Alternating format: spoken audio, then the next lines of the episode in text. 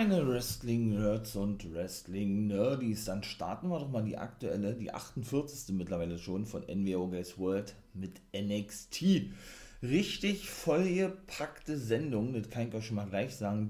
In diesem Sinne heiße ich euch natürlich willkommen im Fall of Wrestling Podcast. Mein Name ist Nathan Wilmone, der Wolfpack, Member for Life. Und ich würde sagen, wir starten. Also wie gesagt war, was uns da erwartete bei NXT, mein lieber Mann, das war ganz schön Fülle gewesen.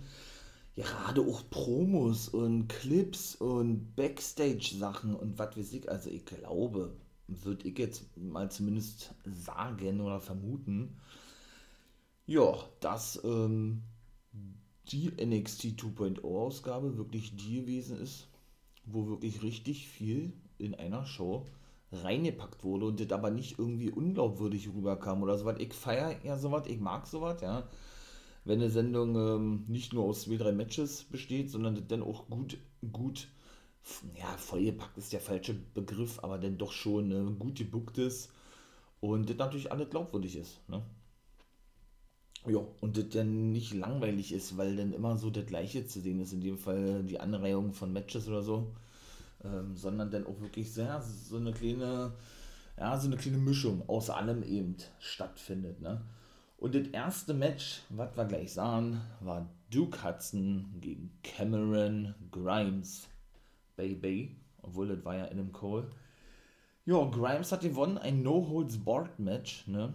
Ähm, ja, kam natürlich äh, Milton-Deckel zum Einsatz und ein Pokertisch genauso. Da wurde Grimes zum Beispiel durchgehämmert mit einem Urinagi, ne, oder einem Jokeslam.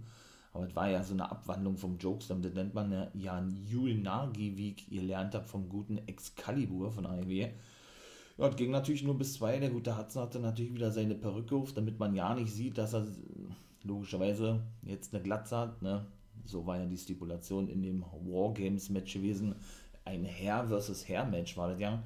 Was er eben verloren hat, logischerweise. Jetzt hat er zum zweiten Mal verloren gegen Grimes. Und ich muss sagen, ja, weiß ich nicht. Also da hätte ich mir eher gewünscht, wenn Hudson das, Ding reißen kann. Aber es war klar gewesen, ne? dass man dann praktisch ja, seine Glatze entblößt bekommt. Das hat Grimes natürlich dann auch gemacht gehabt. Ne? War klar gewesen, so klassisch WWE eigentlich.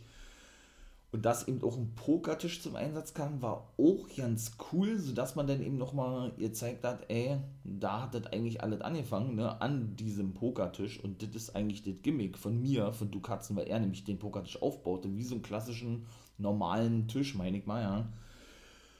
Aber ich muss eben auch mit dazu sagen, war, also Cameron Grimes, seit der da jetzt die Haare, ich möchte mal sagen, gekürzt bekommen hat, ja, gefällt er mir nicht wirklich. Ne? Das ist das ideale Beispiel dafür, dass man wirklich, ähm, ja, oder wie man eigentlich von auch sein, ja, von seinem gesamten Outfit leben kann, kann man das so sagen, ja, weil wenn man mit seinem Hut, mit seiner Weste, natürlich mit seiner, mit seiner geilen ähm, Catchphrase Into the Moon, was da auch nicht mehr so oft bringt, dann war der wirklich einzigartig gewesen für mich, ja. Er kam zwar jetzt mit der Weste nach draußen, er hat aber wieder den Hut aufgehabt, noch hat er sich so gegeben, ne, so extrem, auch teilweise komödiantisch, ne, was ja diese Gimmick meiner Meinung nach absolut geil und einzigartig gemacht hat. Noch hat er, ähm, ja, noch hat er da lange rumgealbert oder sonst irgendwas, ne? Den, den Bart hat er sehr geschnitten und so und hat generell so ein ganz anderes Verhalten an den Tag gelegt. Ich denke dass das eben ähm, darauf hindeutet, dass der kurz vorm, und ich sage mal, Aufstieg, ich weiß, obwohl es ja kein Aufstieg eigentlich mehr ist, ne? Ja, steht und dem dementsprechend bald bei Raw oder SmackDown zu sehen sein wird. Und dann gehe ich später nochmal drauf ein, denn ich glaube, da sehen wir auch in Zukunft ein paar weitere, weitere Leute. Ähm, ja, weil, habe ich ja auch schon mal gesagt, gehabt, ne, und da sieht man dann auch schon die Handschrift der neuen Ausrichtung von NXT 2.0, dass ja eben Vince McMahon der Boss ist von NXT.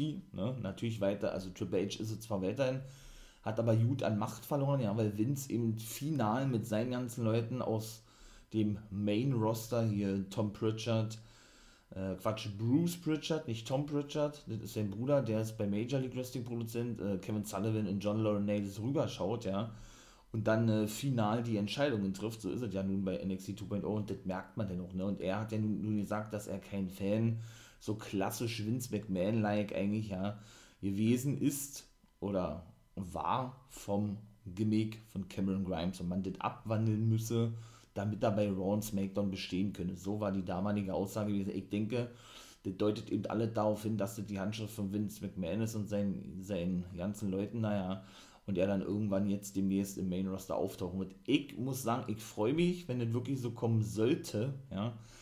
Aber dann bitte mit seinem eigentlichen Gimmick, ne? Er hat dieses Gimmick ja noch, aber es hat so eine extreme Abwandlung erfahren, habe ich gar gesagt, in, in den letzten Wochen.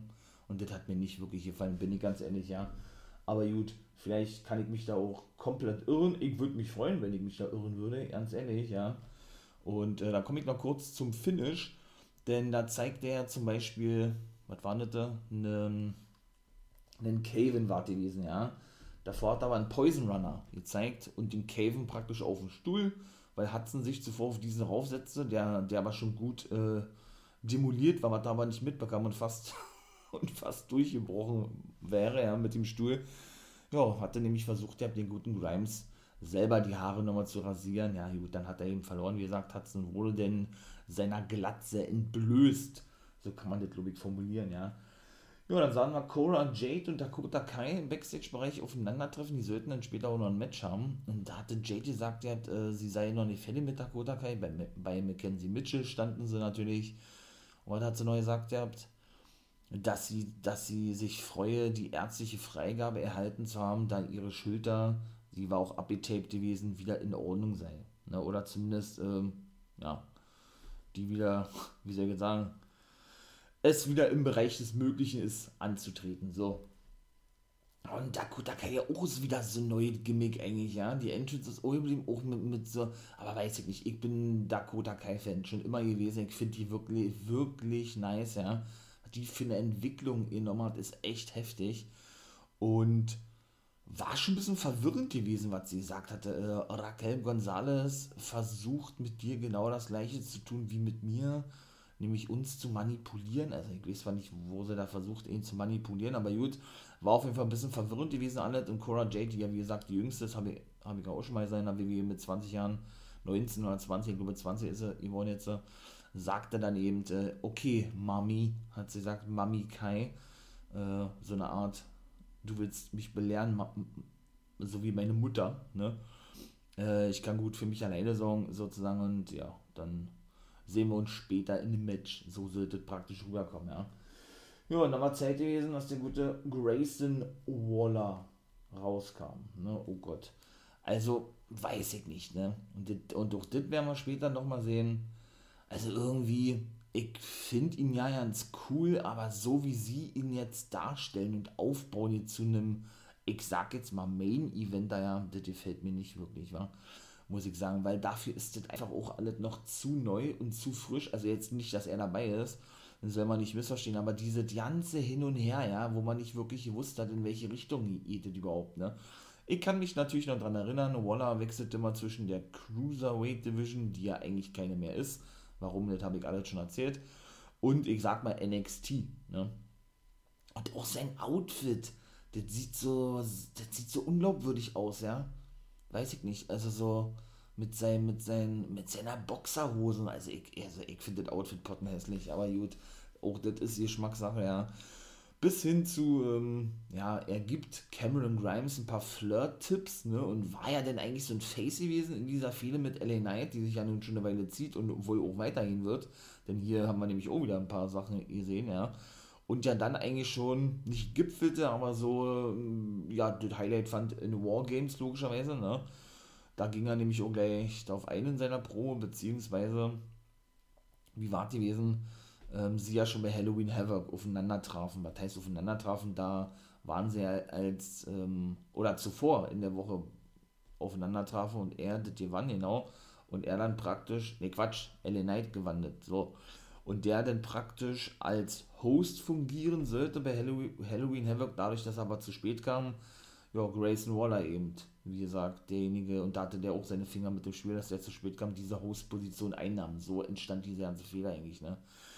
Ja, und dann entwickelte sich da irgendwann dahin, ne, Richtung Wargames. Man benötigt eben fünf junge, aufstrebende Talente. Tony D'Angelo, Camelo Hayes, Grayson Waller und Braun Breaker. Vier waren es gewesen, sorry ja, die eben dann die alteingesessene Garde der, ja, des NXT-Brands, des NXT-Rosters.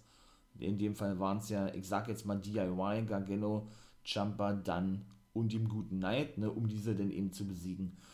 Und seitdem wird er dargestellt als absoluter Monster hier, ja. Also da war er dann praktisch wieder so ein Heal und das wird dann wohl auch jetzt die finale Richtung sein, obwohl Knight ja eigentlich auch ein Heal ist. Ne? Also da fehlen gerade gra praktisch zwei sogenannte Bösewichte gegeneinander, ja.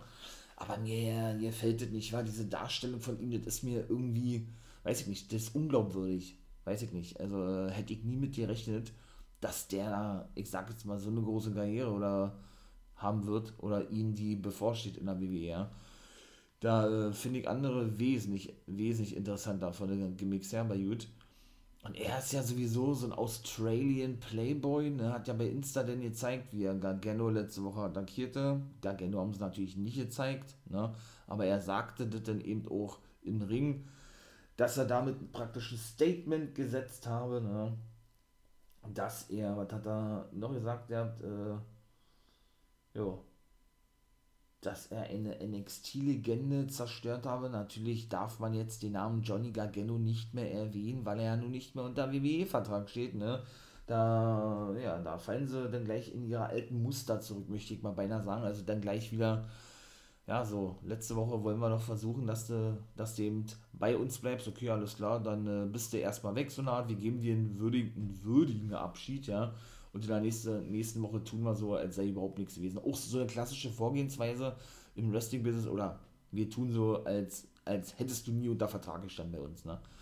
Denn Waller attackiert er, ich sag jetzt mal, Johnny Gargano in dessen Abschiedsrede, ganz zum Schluss mit dem Stuhl und hat ihn dann aufs Übelste abgefertigt, sodass denn Gargano praktisch seinen Dienst als erfahrener Mann denn ganz zum Schluss nochmal nachgekommen ist und Waller overgebracht hat, wie man das so schön sagt, ja. Und darauf ging er dann natürlich ein, hat eben eine Insta-Story gemacht gehabt, ne? Ähm, also wo er Gargano zusammenschlug, was man jetzt eben gesehen hatte und so weiter und so fort. Und dann hat er eben doch, die Fans waren, haben ihn natürlich gnadenlos ausgebucht, ja. Dann ist er auf diverse Tweets eingegangen, die eben auch getwittert wurden, ja, über die Attacke von ihm gegen, gegen Johnny Gargano, weil ja die letzte Show von ihm gewesen ist, von Johnny Wrestling, wie er ja genannt wird. Ja, da haben sie ihn ja dann, oder da haben sie unter anderem dann auch einen Tweet gezeigt von Barrett, der ihn kritisierte und der ist ja ein Kommentator bei NXT, ne? Da hat er sich dann kurz an den gewandt und sagte, ey, mich interessiert überhaupt nicht, was du sagst, Barrett, denn äh, deine Meinung zählte zuletzt in der WWE 2010, ne? Das ist natürlich auch schon, auch schon geil, so eine Anspielung, ja, und Barrett, meine ich mal, da haben sie noch ihn im Köcher, meine ich mal, ja, die WWE, also auch Raw und SmackDown natürlich, oder gerade Raw und SmackDown, den sie auch noch zurückholen könnten. Der ist auch noch nicht so alt, ne? Aber wie gesagt, äh, alles nur Spekulation von mir selber aus, ne?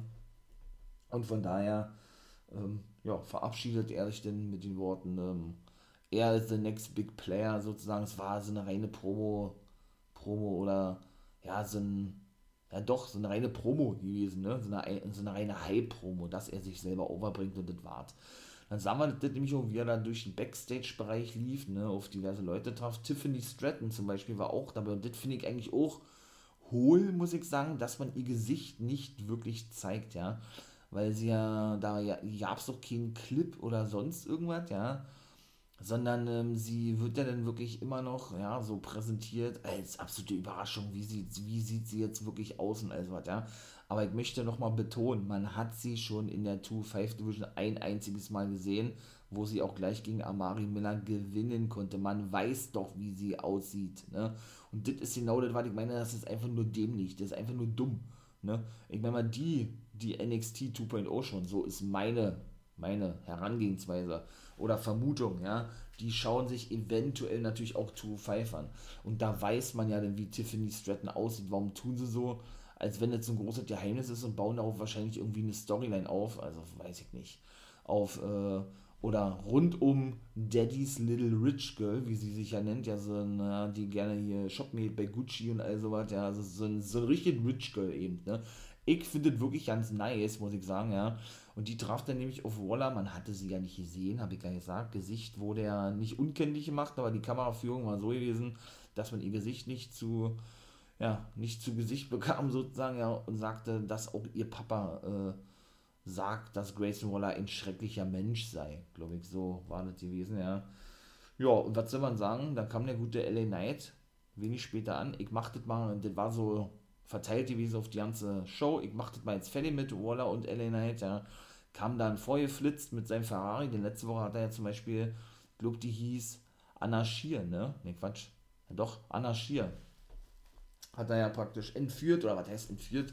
Die hat er ja praktisch zu einem Date ausgeführt, ja, obwohl die ja zuvor mit Waller da ein bisschen am Anbandeln war, beziehungsweise er mit ihr rumflirtete, ja, und er da ja schon nicht so, äh, nicht so amused gewesen ist, ne. Ja, und äh, da kann man eben wieder mit dem Ferrari vorfahren, ja. Äh, ja, gut, shootete der gegen Waller, ne, wenn Waller sich nicht bald auf den Weg zum Ring begebe, dann werde er, er ihn finden und ihn, ja, einen Arschtritt verpassen, sozusagen, ja dann sah man eben, wie gesagt, ähm, zum Ende der Sendung hin, wie Waller denn wiederum die gute Tiffany Stratton nahm, ne? also an der Hand führte und auf seinen Beifahrersitz hinsetzte. Man sah wieder ihr Gesicht nicht, ne? Und er shootete noch ein bisschen gegenüber L.A. Knight, stieg dann in dessen Ferrari ein, ne? Und fuhr dann davon mit Tiffany Stratton. Da haben wir wohl neues, neues, neues Couple, neues It-Couple sozusagen. Ne? Und da sah man dann eben, als er wegfuhr, dass er, ja, dass der gute LA Knight hinter dem Wagen zusammengeschlagen lag, natürlich von ihm, so sollte der dargestellt werden, ne? Und zuvor gab es nämlich auch noch einen Clip, da wollte er nämlich hier mit dem guten Braun Breaker, der den Main Event bestreiten sollte, gegen Roderick Strong, haben wir ja letzte Woche gesehen, dass sie aneinander irriten, ja, oder geraten sind wollte er mit ihm abklatschen, ne? weil sie ja nun hier die Überkings seien, weil sie Wargames gewonnen haben und so. Und äh, ja, der hat gesagt, ja, ey, äh, er will mit ihm nichts zu tun haben, er soll immer lieber verschwinden aus dem Lockerroom, ja.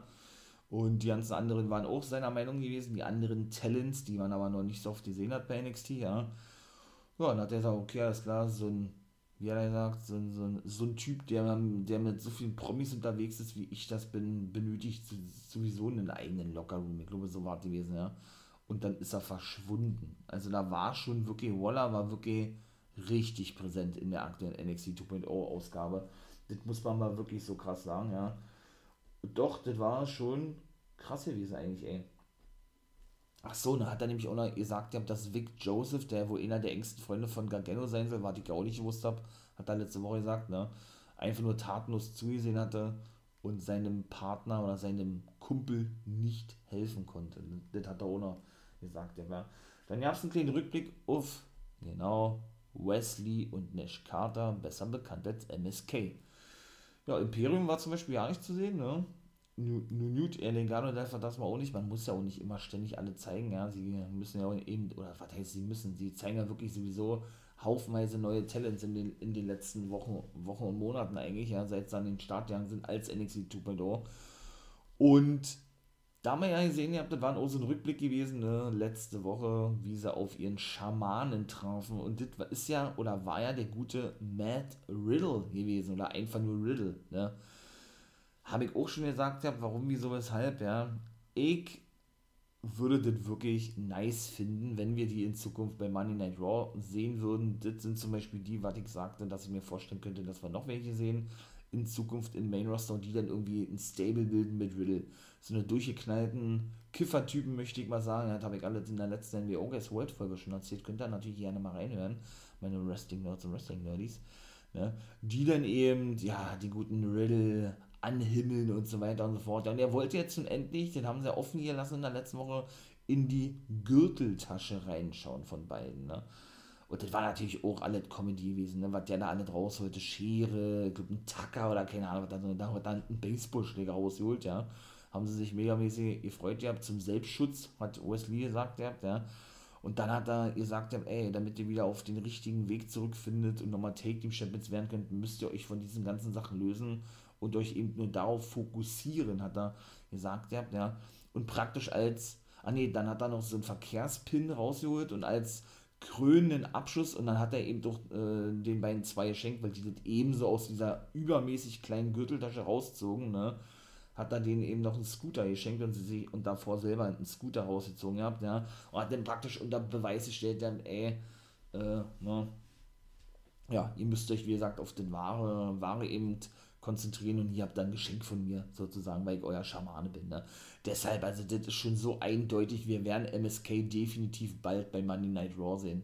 Und dass denn diese ganze Take-Team-Zusammenarbeit äh, mit Orton vorbei sein wird. Oder Orton ist noch weiter in einem Team mit Riddle, ja, und die, ver die verknüpfen das irgendwie so geil mit MSK. Ich würde es feiern, aber das ist schon mehr als eindeutig, ja. Was war noch gewesen? Casey Catanzaro und ähm, die gute Caden Carter luden ja in der letzten Woche Josh Briggs und Brooks Jensen zu einem Konzert ein. Haben so kurz gezeigt, ja, wie sie da am Start waren, ne? ein bisschen rumdancen und beide total verliebt waren in die Bing Girls, die auch miteinander getanzt haben, ne, auf diesem Festival und die so anhimmelten, möchte ich mal sagen, und da war das eigentlich auch schon vorbei gewesen, ja. Weiß ich auch nicht, wo das hingehen soll, in welche Richtung, aber lassen wir uns auch mal da natürlich sehr gern überraschen. Das zweite Match war Mari Miller gegen Ivy Nile von ähm, Diamond Mine gewesen. Die ist auch davor noch ein bisschen eingestimmt worden. Ja gut, äh, Malcolm Bivens shootete ne, gegen den guten Braun Breaker, weil Stronger, wie gesagt, den Main Event bestreiten will er auch alleine bestreiten, hat er gesagt. Ja, das war denn eigentlich auch schon. Ivy Nile hatte auch Amari Miller eindeutig besiegen können mit dem Neck Trap, so haben sie es genannt gehabt, ja. Und der gute Hatchiman, der Trainer, war zum Beispiel gar nicht zu sehen gewesen. Das fand ich eher ein bisschen verwunderlich. Der ist ja auch wirklich angestellt als Trainer, wo ihr merkt, bei NXT, ne? Und äh, fungiert ja eben, wie gesagt, bis vor kurzem ja selber noch als Trainer von Diamond Mine. Warum er jetzt nicht zu sehen war, ich weiß es nicht. Xion Quinn war denn noch Backstage gewesen und sollte zu seiner ersten Niederlage Stellung beziehen. In der letzten Woche gegen Santos Escobar hat er auch gemacht gehabt ne, und hat gesagt, er werde die, oder ähm, ja, das Spiel ist offiziell gestartet, er öffnet, sagt er, und er er hat es praktisch verstanden, ja, was Elektra Lopez für ein Spiel spielt, ne? Denn äh, da gab es auch äh, ne, so, eine, so eine kleine Anwandlung, möchte ich mal sagen, ja. Sie hat da so ein bisschen vorgegeben, hat er jetzt auch bestätigt, dass das Alt und Plan gewesen ist, an ihn interessiert zu sein und hat ihn ja dann auch einen Schlagring zugesteckt, beziehungsweise auf die Finger gezogen. Ja, und dann kam es eben zu rüber in der letzten Woche, als wenn Lopez praktisch gegen Escobar turnt, weil sie ja, wie gesagt, Xion Quinn diesen Schlagring gab, ne? Damit er dann eben zuschlagen kann. Das war dann aber alles nur eine Finte gewesen, weil dann durch eine Ablenkung er nämlich verloren hatte, Xion Quinn, ne? Ja, dann kam äh, Von Wagner mit dazu, der hat ja Kyle O'Reilly raus, rausgeschrieben letzte Woche oder, oder ihn so attackiert gehabt, dass er eben rausgeschrieben wurde denn auch der gute Kyle O'Reilly, habe ich ja schon mal gesagt, ist ebenso jetzt ein sogenannter Free Agent, ne, ist jetzt auch wirklich auf dem Markt, genau wie Gargano, weil beide eben ihre Verträge oder neue Verträge abgelehnt haben. Ne. Darauf ging er dann eben ein und wer noch weiter ein Problem mit ihm habe, er werde nämlich noch weitermachen mit der Zerstörung, der solle ruhig kommen.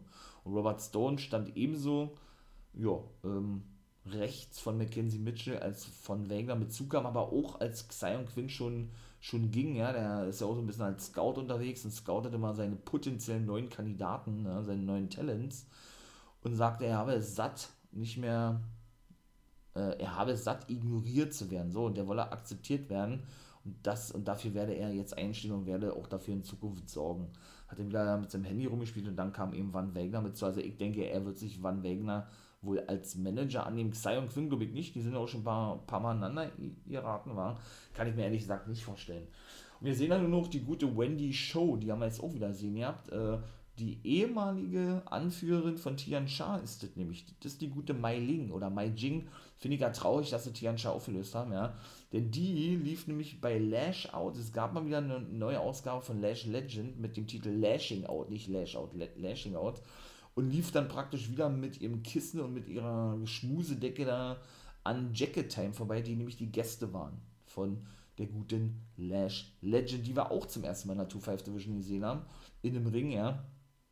Und weiß ich nicht, wo das da alles hinführen soll. Ich meine, letzte Woche habe ich gesagt, okay, alles klar, äh, sie hat sich als eben ähm, Jacket Time und die Grizzled Young Veterans sich äh, in eine Klavitten bekam, wie ich das ja mal so schön sagte, ne hatte man sie ja zum ersten Mal gesehen mit ihrem neuen Gimmick, Wendy Show. Ne? Das, das ist ein Name von irgendeiner Schauspielerin oder von irgendeiner Rolle in irgendeinem Hollywood-Film. Ich komme aber nicht drauf.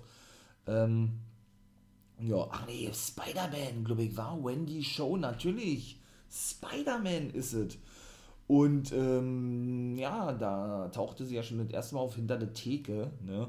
So ein bisschen verschlafen mit dem Kissen in der Hand und hat dann nur so ein bisschen, ihr so eine Art, okay, da war nichts, ist dann wieder so nach unten gegangen und hat dann wieder gepennt gehabt. Ja, also ich denke, sie könnte sich vielleicht mit Jacket Time in Zukunft zusammentun. Ike Manjiro, Ike Manjiro is my hero, hat oder Lashing Out dann gesungen, ja. Und mit Kushida. Aber ob man das wirklich sehen will, ich weiß nicht, ne? weil da auch die Gefahr besteht, dass das so ein extremes Comedy-Gimmick wird, was der Ike Manjiro eigentlich ist. Das ist also ein Comedy-Charakter, der aber auch wirklich, muss ich ganz ehrlich sagen, wirklich als glaubwürdiger Wrestler meiner Meinung nach dargestellt wird, ja. Weil der wirklich richtig was drauf hat im Ring. Ich finde den wirklich nice, Ike Manjiro, ja. Und das war dann eigentlich schon gewesen, ne? Ähm, hat da, nee, dann haben sie ein bisschen geflucht oder sich ein bisschen in Rage geredet über die Grizzled Young Veterans, das sollten wir später noch im Match sehen weil sie eben gefragt wurden von, von Lash Legend und das war dann eigentlich. Ne? Und ich habe ja gesagt, ja, also ich äh, hätte gar kein Problem damit, wenn man eben die gute Lash Legend nur in ihrer, ich sag jetzt mal, Talkshow sehen würde. Ich muss sie nicht unbedingt im Ring sehen, bin ich ganz ehrlich. Also, weil ich eben auch mal als was komplett anderes empfinde, ja. Und der gute Haaland sollte sein erstes Match bestreiten, natürlich Zerstörung war gewesen oder natürlich erwartet uns da eine Zerstörung. In dem Fall musste der gute Guru Raj dran glauben. Ne? Ich weiß gar nicht, hat er sein NXT-Debüt eben, der war ja überwiegend nur in der 2-5-Division zu sehen gewesen. Der letzte verbliebene Mann aus Indien, nachdem sie alle entlassen haben, eigentlich, ja.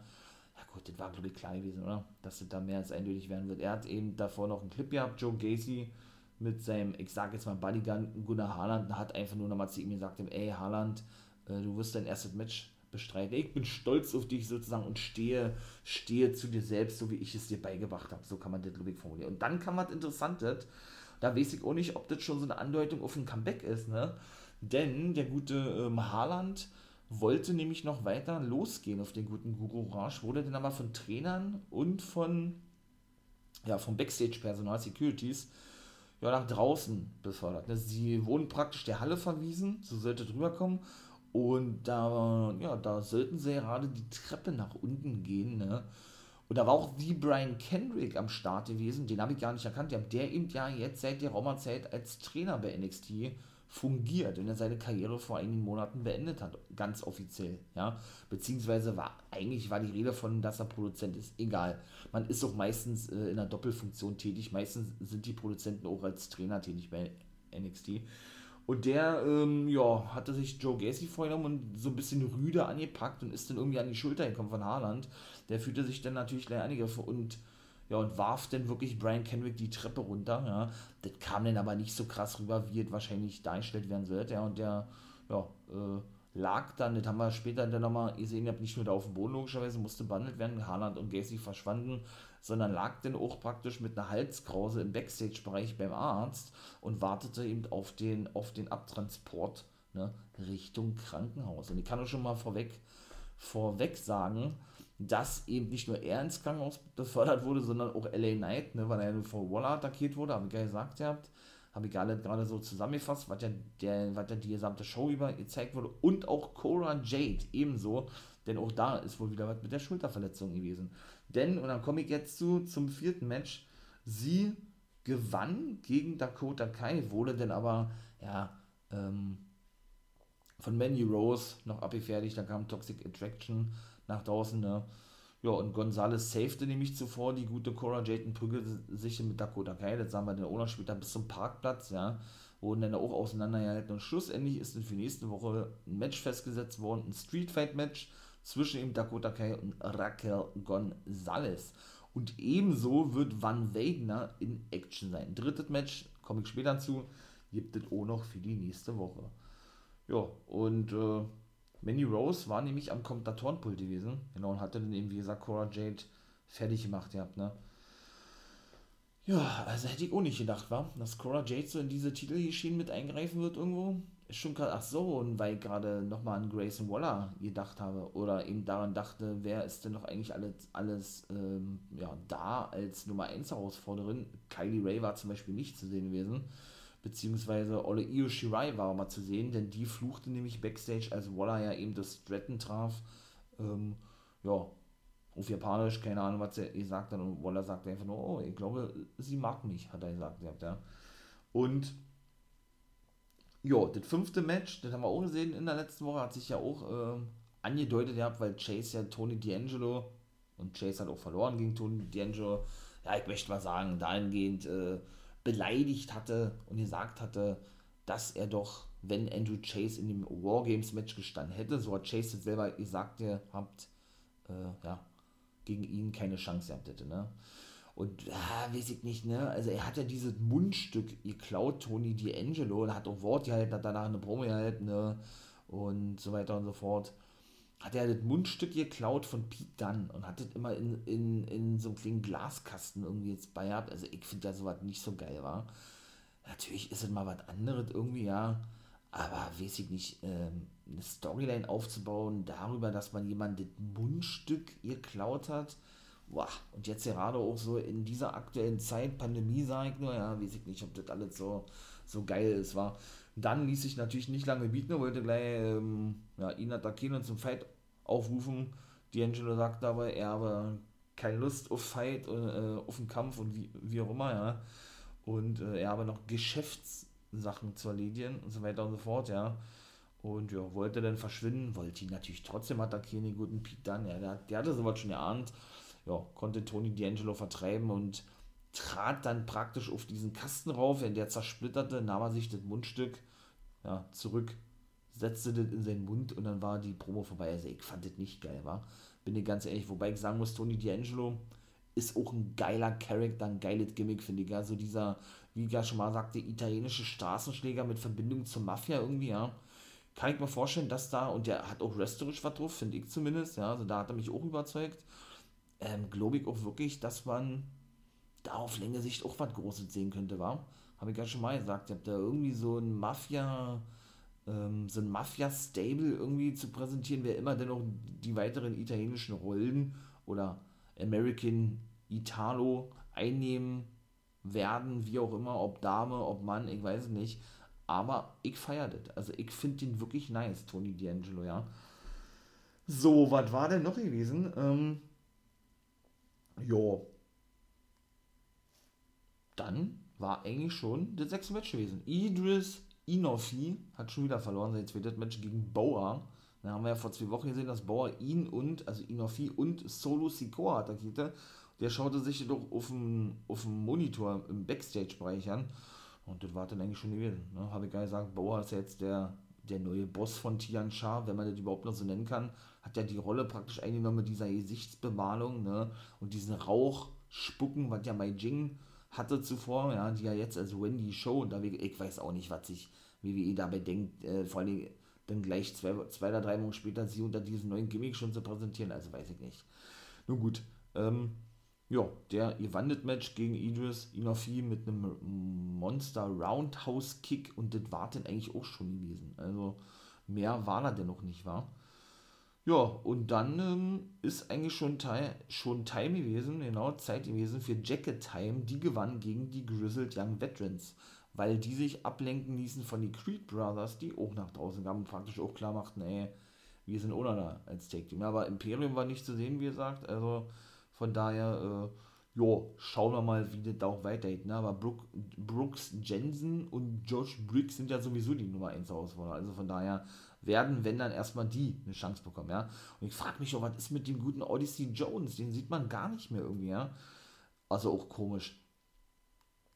Ja, und dann ist eigentlich schon Zeit für den Main Event, beziehungsweise, ja, Braun Breaker gegen Roderick Strong trafen eben auch noch Trick Williams und der gute, ja, Camelo Hayes, der einzig wahre, wahre Champion, der einzig wahre Art Champion, sagt er immer, hier bei NXT auf den guten, oh, ach ja, auf Roderick Strong, genau.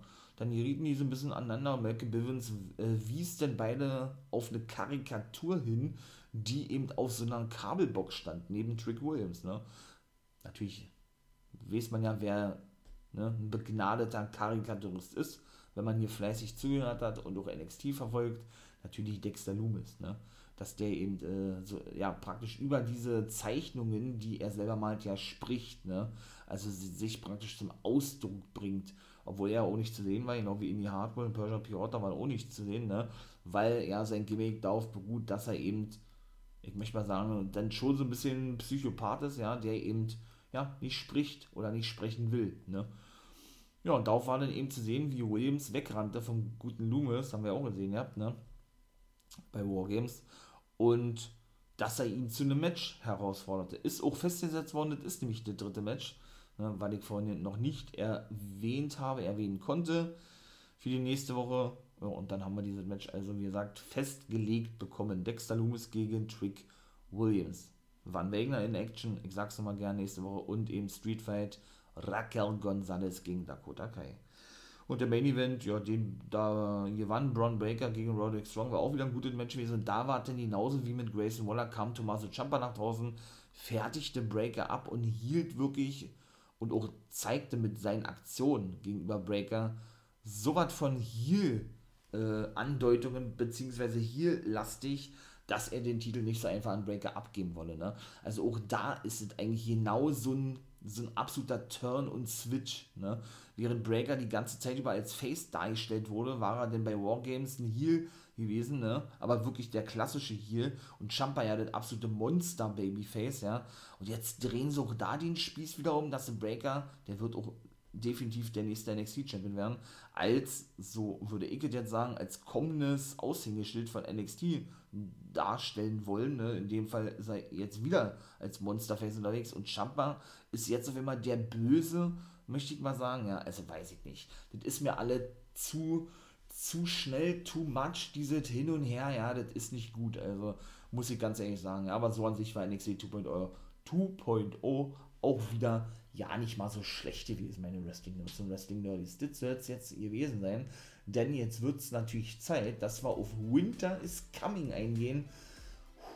Mann, Mann, Mann, da freue ich mich schon. Wardlow und Matt Seidel war zum Beispiel auch noch festgesetzt worden. Ich gehe auch mal kurz auf einen, denn MJF musste ja seinen Diamond Ring verteidigen gegen Dante Martin und ebenso wahrscheinlich absolute Dream Match, oder?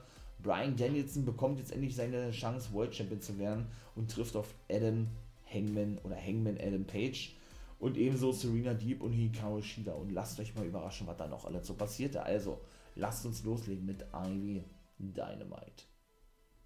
So, wie gesagt, also, ne? Ich würde sagen, es geht weiter mit Ivy Dynamite. Und mein lieber Herr Gesangsverein, was war denn das bitte für eine Ausgabe? Also, ich glaube, das wird doch jetzt eine etwas kürzere Ausgabe, denn und das ist eigentlich ungewöhnlich für Dynamite. Ja, was heißt ungewöhnlich?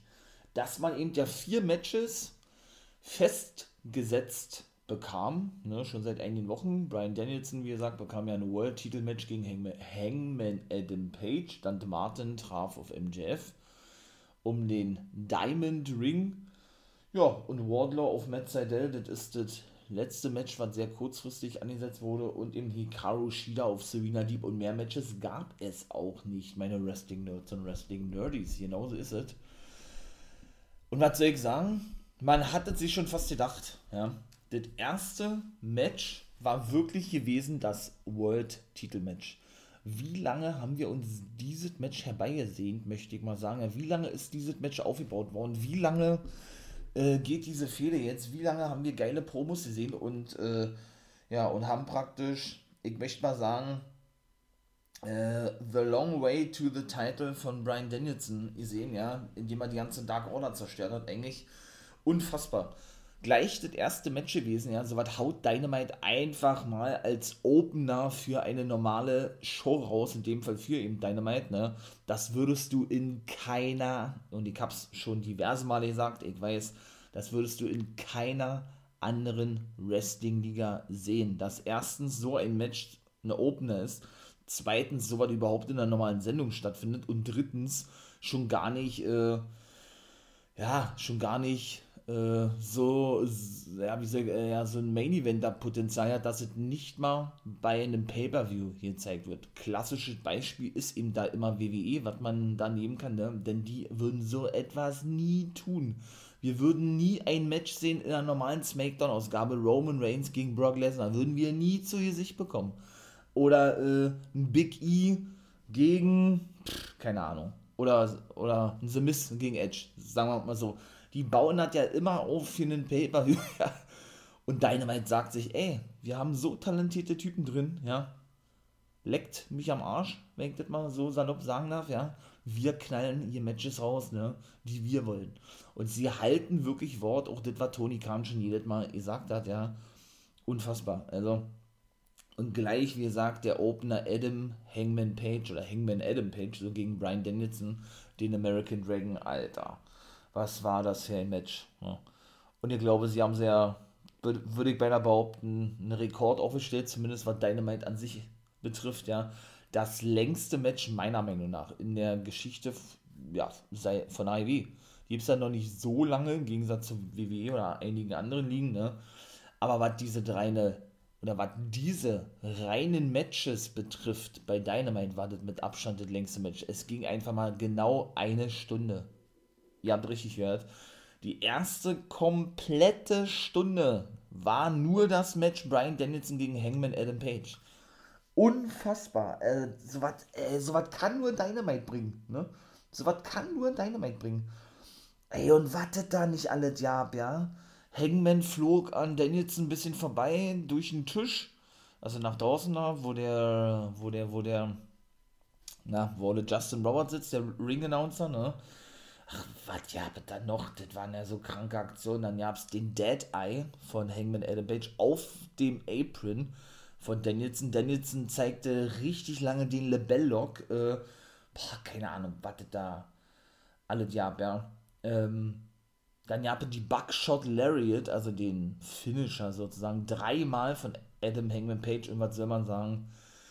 Hat auch geblutet wie ein Schwein. Ja, ich glaube, den haben sie zwischendurch getackert oder was, keine Ahnung. Der hat so geblutet, Hangman Page, weil er äh, in den Ringpfosten reingeworfen wurde, glaube ich, von Danielson. Ja, den suppt der dann nur so, ja da kam dann auch hier so ein Security-Typ an und hat ihn da ein Taschentuch gereicht oder die Stirn so ein bisschen abgewischt. Ja, das war ja heftig gewesen. Also, das war echt krass.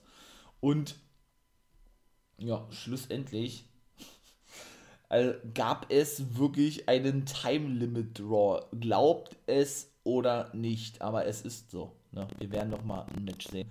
Danielson stand kurz vor seiner ersten Niederlage nach der dritten Buckshot Lariat. Ne? von Engman, von Hangman Adam Page, nicht von Engman, sondern von Hangman Adam Page, so, weil er den gerade pinnen wollte, den guten Brian Danielson, und was soll man sagen, da war denn das Match vorbei gewesen. Justin Roberts hat gesagt, eine Minute habt ihr noch, ja, und gerade wo der gute Ref zählen wollte, der gute Paul Turner, ja, bitte ein Time Limit war. Als erstes war dann so gewesen, buh, scheiße, wollen wir nicht, ja, aber im Nachhinein ne, sind die Fans einfach nur für dieses Match so dankbar und Dynamite auch überhaupt nicht böse, dass sie wieder so ein Ende gewählt haben. Ne? Ich sage nur Kenny Omega gegen Brian Danielson. Ne? Das war ja schon genauso ein Ding gewesen. Da gab es ebenso ein Time Limit Draw und das ist noch nicht lange her. Der gute Kenny ist ja nun verletzt, fehlt bis nächstes Jahr. Soll sich auch mal komplett äh, regenerieren, habe ich ja schon mal gesagt. Das kann vielleicht schon nicht verkehrt sein, oder das kann nicht verkehrt sein, nicht, aber das äh, ist mehr als überfällig, meiner Meinung nach, ja. Und von daher ist das wieder richtig mutig und gewagt, was AEW da macht, ja. Muss ich mal ganz ehrlich sagen, aber es kommt eben doch immer darauf an, denn sowas in so kurzer Zeit zweimal zu zeigen, kann oder geht meistens in die Hose oder nach hinten los, ja. Ja, äh, muss dann aber schon wirklich super und überragend geil gebuckt sein mit einem geilen Match und das war einfach gewesen, ne? Weshalb ich das auch nicht schlimm finde, muss ich ganz ehrlich sagen. Also, wenn es natürlich dementsprechend gebuckt ist, siehe WWE mit ihrem Bullshit-Booking teilweise, ja, oder, oder eben doch andere liegen, dann ist es eben scheiße. Dann ist es auch verständlich, warum die Fans da extrem buhen, ne? Das war hier, wie gesagt, auch kurz der Fall und es wird mit Sicherheit auch einige geben, die das zerreißen werden und sagen, nein, so hätte man das nicht bucken können, äh, das ist ja überhaupt nicht äh, matchwürdig gewesen und so. Doch, finde ich schon. Weil, ähm, ja, weil, weil diese, diese gesamte Timing-Ding einfach wieder so gestimmt hat, ja, bei Dynamite. Auch was diese reine Sendezeit betrifft, da bin ich ja immer wieder begeistert von, wie die das hinbekommen, ja.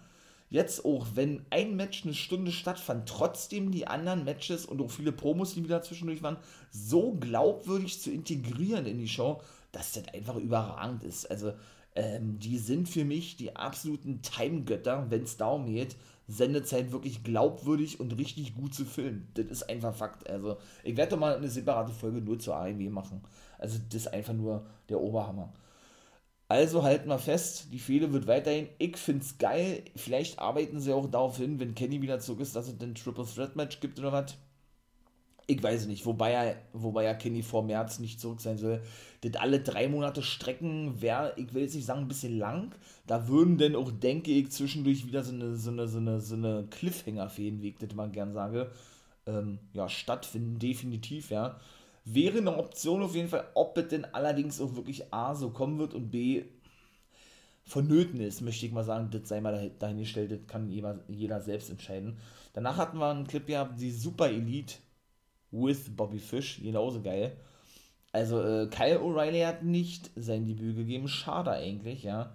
Ja, die waren ein bisschen äh, Christmas-like angezogen, shooteten gegen die Best Friends und forderten sie dann zu einem 8-Mann-Take-Team-Match heraus, eben die Super Elite, wie sie sich ja nennen, Young Bucks und Adam Cole und Bobby Fish, ja, gegen die Best Friends, ne? Also sprich, ja, Rocky Romero, Orange Cassidy und den eigentlichen Best Friends Trent Beretta und Chucky T. Oder Chuck Taylor, Trent Beretta ist zurückgekehrt. Eigentlich müsste man sagen Chaos, ne? Denn die gehören ja zum japanischen Stable Chaos. Ganz ehrlich, also ich denke und vermute, dass wir dann dort eventuell das Debüt von O'Reilly sehen werden, dass die sich das aufheben für AEW Rampage. Denn man hat ja eben auch noch einen Wheeler Utah in der Hinterhand auf Seiten von Best Friends und Rocky Romero scheint jetzt wohl auch erstmal so ein paar Matches für Dynamite weiter zu bestreiten. Er ist ja eigentlich bei New Japan, bei der Partner Promotion unter Vertrag oder steht da unter Vertrag, ne? Und tritt ja für New Japan Strong an, dem amerikanischen Ableger, wo er auch Cheftrainer ist, ja. Und von daher würde das natürlich alles Sinn ergeben, wenn O'Reilly sich dann mit Fisch zusammentut und ich bin mir auch sicher, dass, die, dass diese ganze Konstellation rund um die Super Elite und Bobby Fish, der wieder nur so nebenbei erwähnt wurde von Adam Cole, der das ja immer mal gerne vergisst, ja, nicht mehr lange bestehen wird. Denn Cole hat ihn ja nicht nur, ich sag jetzt mal, im, im Stich gelassen. Ich hoffe, ihr habt mal in meine Rampage-Folge reingehört, wo ich allerdings die letzten vier Folgen thematisiert habe, ne? Also da äh, hing ich gern ein bisschen hinterher, was Rampage betrifft. Das soll mir natürlich nicht nochmal passieren. Man will natürlich aktuell sein. Und jetzt am Wochenende kommen auch drei Monday Night Raw Folgen ne, von den letzten drei, drei Wochen. Und da habe ich ja auch schon darüber gesprochen gehabt, dass eben zum Beispiel Cole und die Bucks ja, äh, ja abgehauen sind, ne? Und äh, den guten Bobby Fish zurückließen im Ring. Jetzt muss ich mal kurz überlegen, war das gegen Jurassic Express gewesen? Ähm, und dann war das, war das auch gegen Best Friends, das war auch gegen Best Friends gewesen. Und da hat er den zum Beispiel auch verloren. Da sind sie auch nicht darauf eingegangen. Ne? Und jetzt, wenn Adam Cole eben eine Promo hält mit, den, mit eben den Young Bucks, dahingehend, dass sie doch die Best Friends herausfordern, vergisst er seinen Best Buddy, wie er sich ja, äh, wie er ja selber sagt, ne? nicht nur die Bäder, sondern eben auch Roderick Strong und Kyle O'Reilly sind alle wirklich sehr eng befreundet, weil sie eben fast fünf Jahre die Undisputed Era bei WWE, bei NXT gewesen sind. Ne? Den vergisst er denn da zu erwähnen? Und das war ja eben das Geile gewesen, äh, Nick Jackson hat den äh, Adam Cole angeguckt und Bobby Fish hat er gesagt, ja, weil Adam Cole sagte, ey, wir, die Super Elite, fordern euch heraus, Best Friend. Und Nick hat dann gesagt, äh, nicht vergessen, und Bobby Fish, ne, also so nebenbei erwähnt, möchte ich mal sagen, ja, also so eine Art, ach ja, der ist ja auch noch da, der ist zwar nicht auf, nicht auf unserem Level, ne, da, da kann man viel reininterpretieren, ich weiß, aber den müssen wir ja erwähnen, weil der gehört ja zu uns, so eine Art vorübergehend, ne? Deswegen, also das ist für mich alles so ein Startschuss, meiner Meinung nach, für eine Fehde zwischen äh, Red Dragon, ich bin mir sicher, dass Kyle O'Reilly zur AEW wechseln wird, ist ja wie gesagt offiziell Free Agent seit äh, einer Woche. Ja, und den Young Bucks. Man hat die Matches schon gesehen bei Ring of Honor, trotzdem wäre das natürlich irgendwo wieder so ein absoluter Dream-Match. Man hätte wieder ein monstergeiles Take-Team am Start. Ja, Gott, ganz zu schweigen von geile Matches. Ja, keine Frage, von daher. So, dann komme ich mal kurz zum zweiten Match. Ähm, ja, der gute Wardlow ne, zerstörte eigentlich Matt Seidel. War klar, dass es da dann auch ein Squash-Match Squash geben muss. Eins, was sehr kurz ist. Äh, ja, in dem Fall Wardlow. Der steht auch vom Face-Turn. Kann man mir auch erzählen, was man will. Das merkt man auch. Auch Sean Spears war wieder mit am Start, der Chairman. Ne? Ähm, ja, und der wird auch richtig gut gefeiert, Wardlow. Ne? Der macht er jetzt so mittlerweile, was er will, ne? Das gefällt Maxwell wohl anscheinend nicht. Und auch da gibt es ja immer wieder mal, mal so Spannung, ne? Er hat Wardlow beleidigt, dann äh, beordert er ihn ständig irgendwelche Sachen zu zeigen, was er auch nicht mehr so wirklich möchte und so weiter und so fort, ne? Da war es nämlich auch so gewesen. Sean Spears ging dann mit dem Stuhl nach dem Sieg auf Mercedes bekam einen, einen äh, Anruf von und Jacob Friedman. Hat er gesagt, Maxi, was los? Vor allen Dingen Maxi. Maxi. Hat er gesagt, los? Okay, alles klar, ich werde Wardlow ausrichten, dass Wardlow dem guten Maxwell Jacob Friedman vor seinem Match, und das war das Main Event Match gewesen gegen Dante Martin, um den Diamond Ring von Maxwell Jacob Friedman, soll er ihm doch bitte vor diesem Match, damit er sich besser vorbereiten kann, Champagner reichen, ja. Also, äh, das ist ja nun schon wirklich eindeutig, dass Maxwell in, in Wardlow wirklich nur diesen großen, dummen, dummen Muskelprotz sieht, was er eben auch schon mal gesagt hat in der Promo, ne?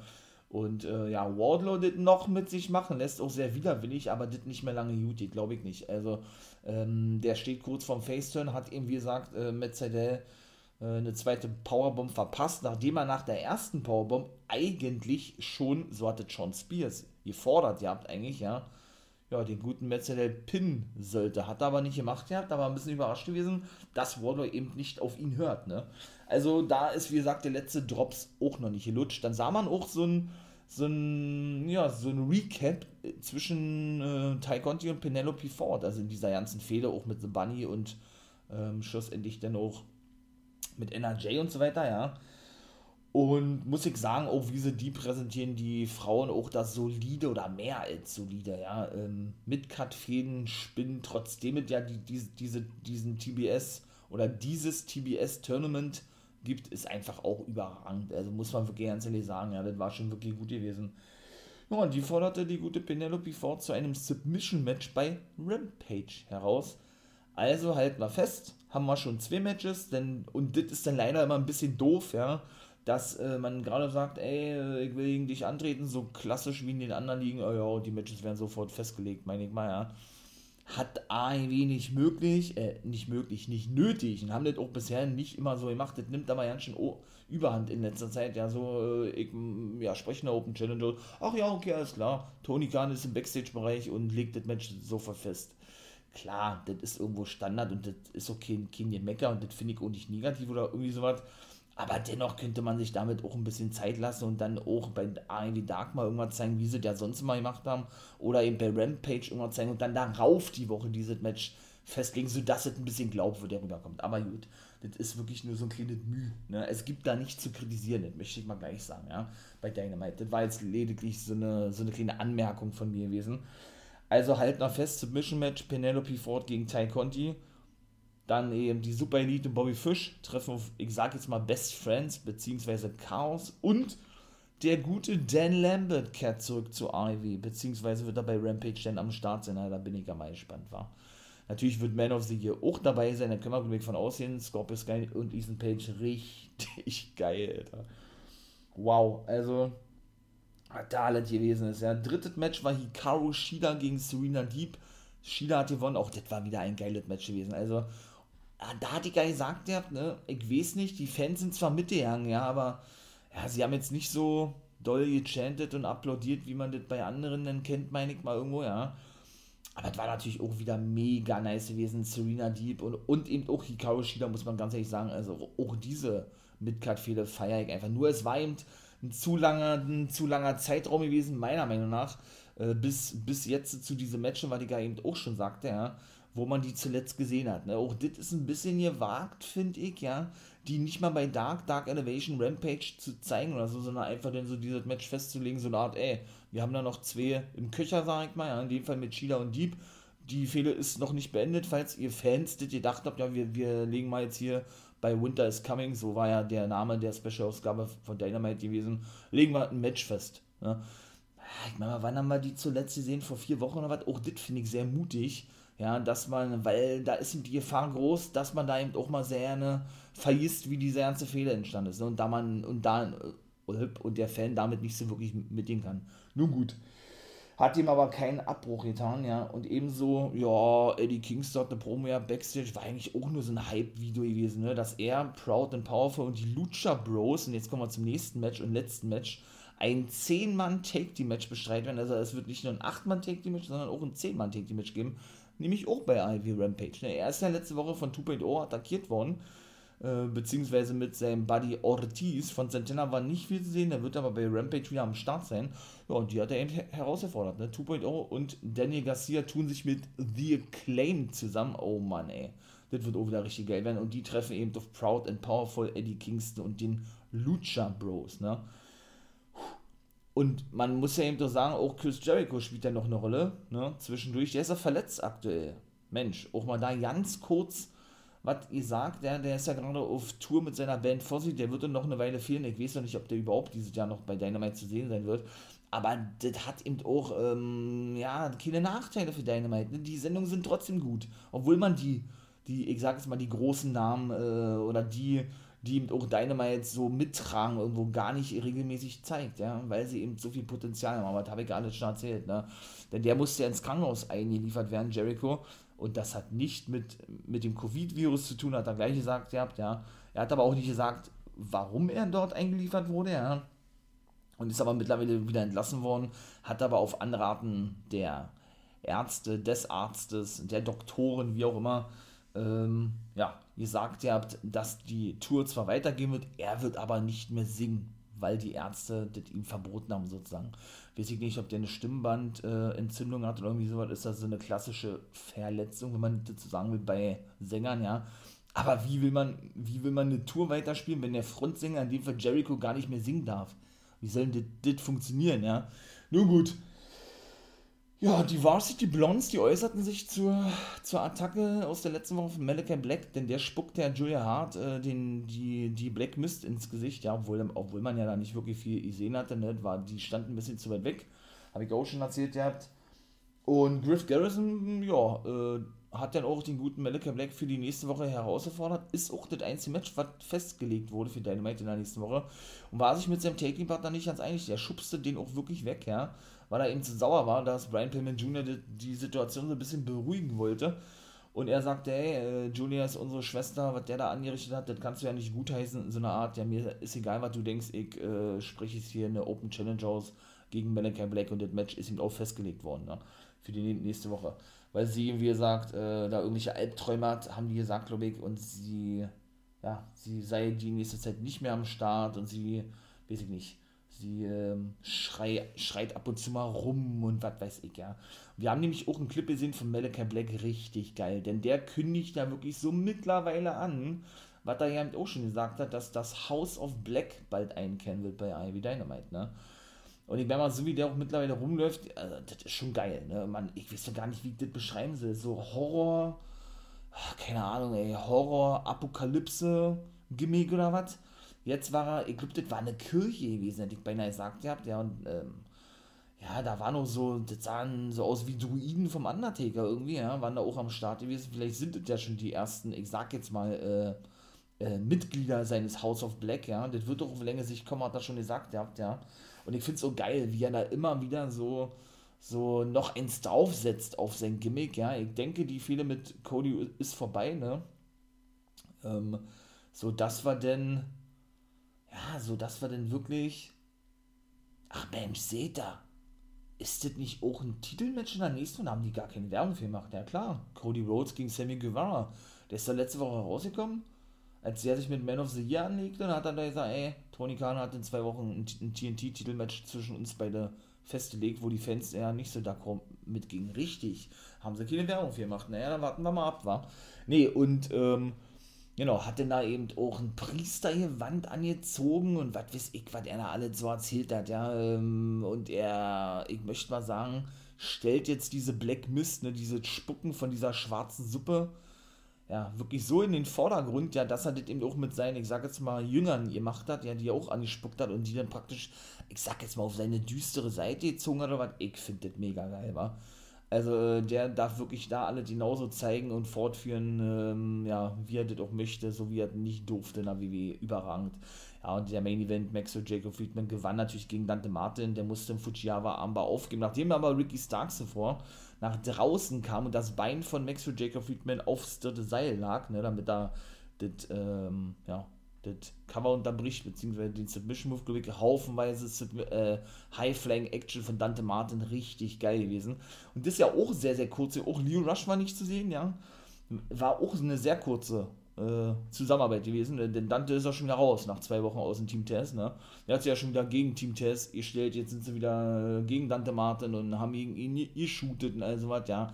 Weiß ich nicht, ob das jetzt auch wieder so kurzfristig um mir Bucke war, weil, keine Ahnung, wenn man sich dazu entschieden hat, denn Dante Martin doch, doch auf einer anderen Seite weiterhin als, als ich sag mal, eines der Top-Faces zu präsentieren, ich weiß es nicht.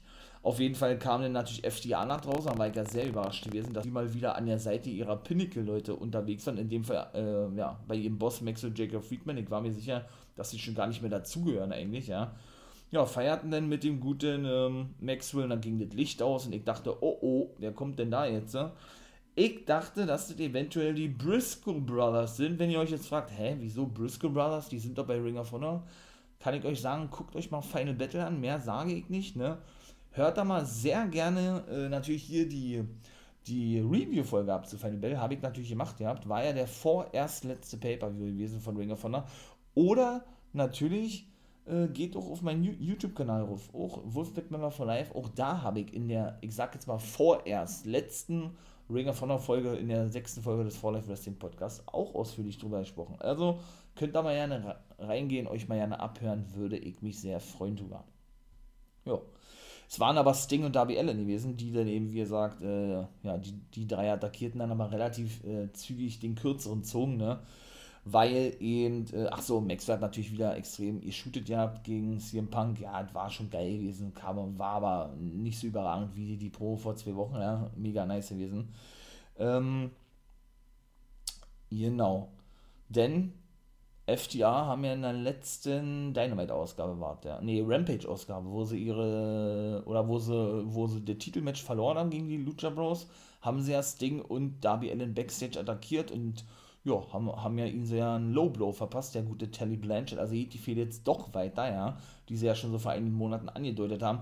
Natürlich ist es irgendwo denn sehr, sehr schnell und irgendwo auch, ich will nicht sagen unglaubwürdig, aber irgendwie dann doch ein bisschen kurios, ne, dass man gerade noch ein Matchup gegen die Lucha Bros und warum auch immer, wie aus dem Nichts attackieren sie das Ding und Darby Allen im Backstage-Bereich. Es ist ja nicht mal, nicht mal irgendwie erklärt worden, warum, ne, also so, nun gut, dann kam natürlich die Punk da draußen, safete die dann noch, ne, und dann, äh, ja, haben sie für nächste Woche bei Dynamite ein 6-Mann-Take-Team-Match festgesetzt. Er sagt ihm, ey, wenn du schon zu feige bist, ähm, 1 zu 1 gegen mich anzutreten, denn er hatte ja Maxwell für diese Woche her herausgefordert, ja, beziehungsweise wenn du so ein Feigling bist hier in Texas, hat, hat er gesagt, ja, dann äh, bring deine Freunde mit, in dem Fall FDA, ich bring meine Freunde mit Sting und Darby Allen und dann haben wir nächste Woche ein 6-Mann-Take-Team-Match.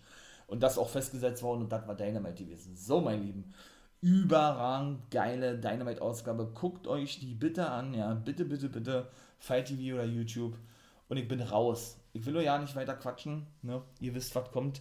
Wenn ihr das alles hier feiert und supporten wollt und liken wollt und wie auch immer, dann tut es natürlich, lasst ein Abo da oder geht gerne auf den YouTube-Channel von mir ruf, wie gesagt, ja, Reaction-Videos sind da schon gekommen, da kommt auch noch einiges äh, und Podcast-Folgen. Liked auch da natürlich, kommentiert auch sehr gerne. Ne, schreibt auch mal gerne, wenn ihr Bock habt, in den sozialen Medien oder eben äh, in, die in die Kommentarfunktion bei YouTube runter, äh, worüber ich da mal gerne sprechen soll. Ne? Podcastmäßig, ich bin da total offen und ich freue mich immer natürlich auch über Feedback, sowohl positiv als auch negativ. Also, ich bin raus. Habt dann einen schönen Tag, ich denke, oder? In diesem Sinne hören wir uns in den nächsten Review-Folgen. Und wie immer, mir bleibt nichts mehr zu sagen, als nicht vergessen, become a guy.